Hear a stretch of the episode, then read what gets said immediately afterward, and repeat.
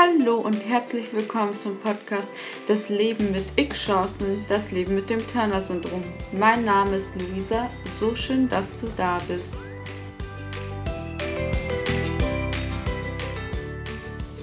Hallo und herzlich willkommen zu einer neuen Folge vom Podcast Das Leben mit X-Chancen, das Leben mit dem Turner-Syndrom.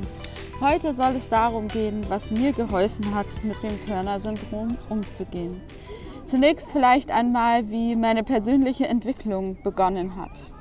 Ich glaube, dass es im Jahr 2018 war, in dem ich einen Autounfall hatte und ich gemerkt habe, dass ich immer wieder in Muster geraten bin, die mir wirklich nicht gut getan hat.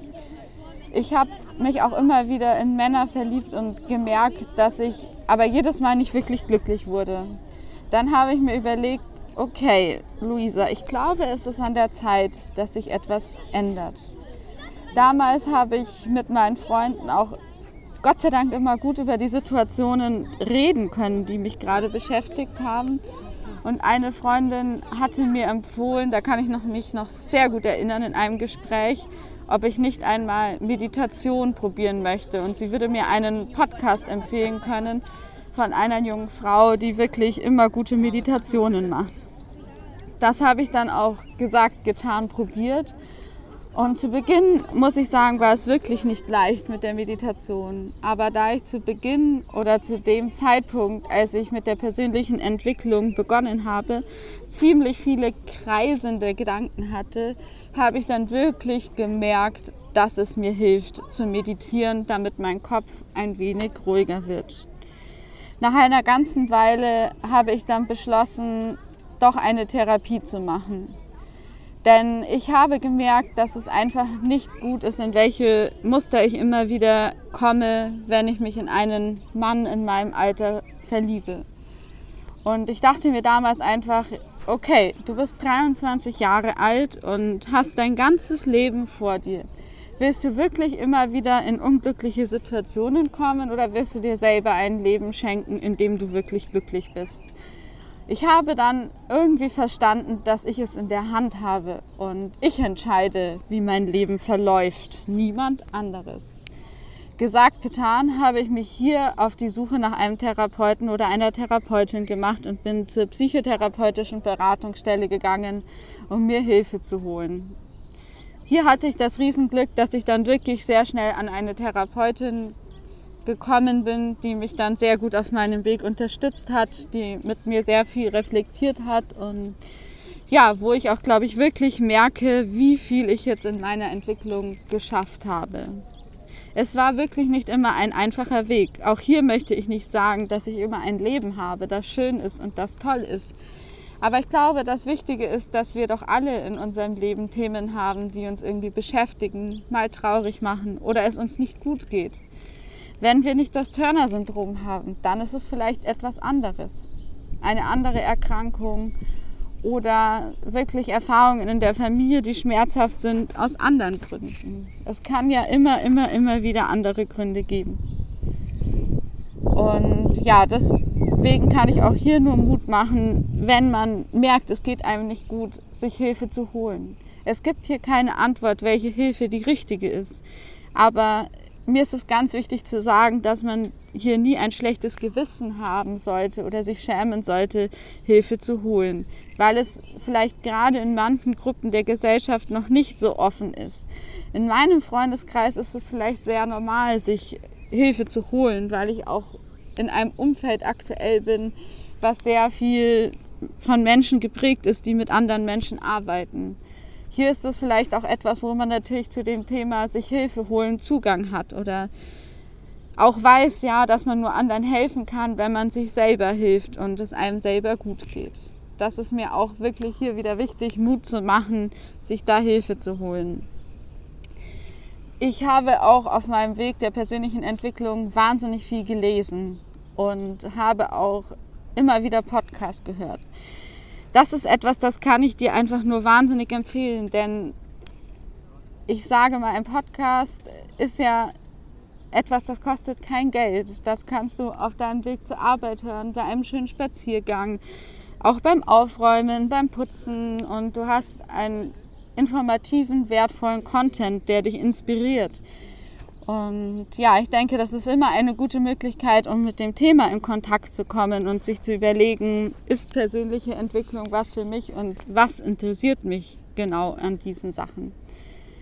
Beim Lesen ist es ein bisschen ähnlich. Es gibt viele sehr inspirierende Bücher von Coaches, von Menschen, die sich sehr viel mit Psychologie und all Themen auseinandergesetzt haben, die damit zu tun haben. Ja? Auch hier ist es gut möglich, sich ein Buch zu kaufen, zu Hause hinzusetzen und in Ruhe zu lesen und sich einen schönen Nachmittag oder Abend zu machen. Und ich fand es jedes Mal wahnsinnig inspirierend und schön, da etwas dazu zu lernen. Und es war für mich ein freiwilliges Lernen, nicht wie in der Schule oder in vielen anderen Situationen im Leben, wo man das Gefühl hatte, ich muss das jetzt tun, sondern ich habe wirklich gemerkt, dass es mir für mein Leben etwas bringt. Im Rahmen ähm, ja, den, der Meditationen, die ich gemacht habe, bin ich auch auf eine sehr tolle junge Frau gestoßen, die Coach ist und auch Podcast macht, bei der ich jetzt auch regelmäßig äh, an Gesprächen teilnehme, ihre Meditationen mitmache, die wundervolle Wonder Woman Circle macht, wo ich auch immer sagen kann, es ist einfach wundervoll, sich mit Menschen zu verbinden, die ähnliche Themen haben. Und ich fand es erstaunlich, wie ähnliche Themen wir Frauen doch alle haben und wie gut es tut, sich darüber auszutauschen und zu sehen, man ist nicht alleine. Und das ist genau das, was ich dir auch mitgeben möchte, was mir sicherlich auch irgendwo am meisten geholfen hat oder auch sehr inspiriert hat, war es, dass ich andere Frauen kennengelernt habe, die auch vom Turner-Syndrom betroffen sind und wir die Möglichkeit hatten, uns auszutauschen. Hier bedarf es dann einfach meist keiner Worte oder es ist einfach selbstverständlich, wovon man redet. Man muss nicht lange sich groß erklären. Ich habe einen sehr gemischten Freundeskreis und diesen möchte ich auch nicht missen.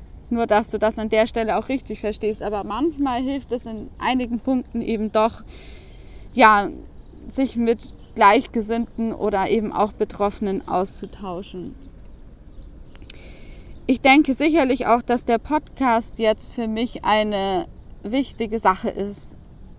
Durch den Podcast gehe ich mit dem Thema Turner-Syndrom in die Welt hinaus. Und was hier, glaube ich, auch gerade ganz stark bei mir passiert, ist, dass ich merke, dass vieles, was für mich lange schwierig war, dass ich das Gefühl hatte, ich bin mit dem Turner-Syndrom nicht normal, ich muss mich verstecken, ich bin anders, dass ich jetzt genau hier auch über meinen Schatten springe. Ich glaube, dass das eben ganz stark in meinem Familienumfeld auch Thema war, dass mein, meine Diagnose akzeptiert wurde oder dass es auch ja, gesehen wurde, dass es mir gut geht mit dieser Diagnose, trotz Punkten, die mir nicht gut gehen und dass ich das eben in allen Facetten ansprechen darf. Und ich habe eben ganz stark das Gefühl, dass der Podcast mir diese Möglichkeit gibt und bin darüber sehr froh, dass ich den jetzt eben gestartet habe.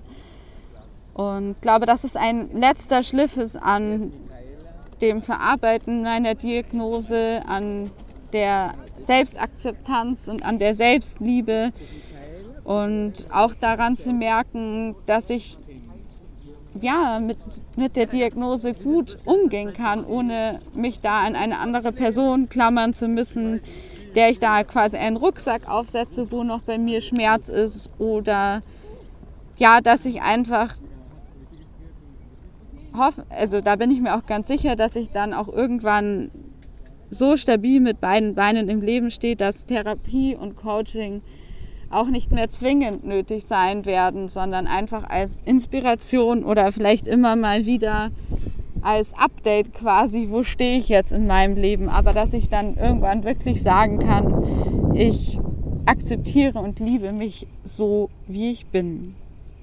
Auch hier hoffe ich, dass ich dich wieder sehr inspirieren konnte mit meinen ganz individuellen Gedanken zum Turner-Syndrom und was mir damit geholfen hat. Und auch hier möchte ich ganz zum Schluss nochmal sagen, dass ja wirklich jeder sein Päckchen trägt. Ja, der eine hat vielleicht Schwierigkeiten in der Schule, der nächste hat Probleme mit der Familie, der nächste Probleme in der Arbeit und so weiter und so fort. Und es ist, glaube ich, einfach wichtig, einen Umgang zu lernen mit den Dingen, weil jeder sein Päckchen mitbekommt. Auch hier, wie gesagt, hoffe ich, dass ich dir in dieser Folge wieder wahnsinnig viel Mut machen konnte. Möchte dir alles, alles, alles Liebe wünschen und freue mich schon auf eine nächste Folge mit dir.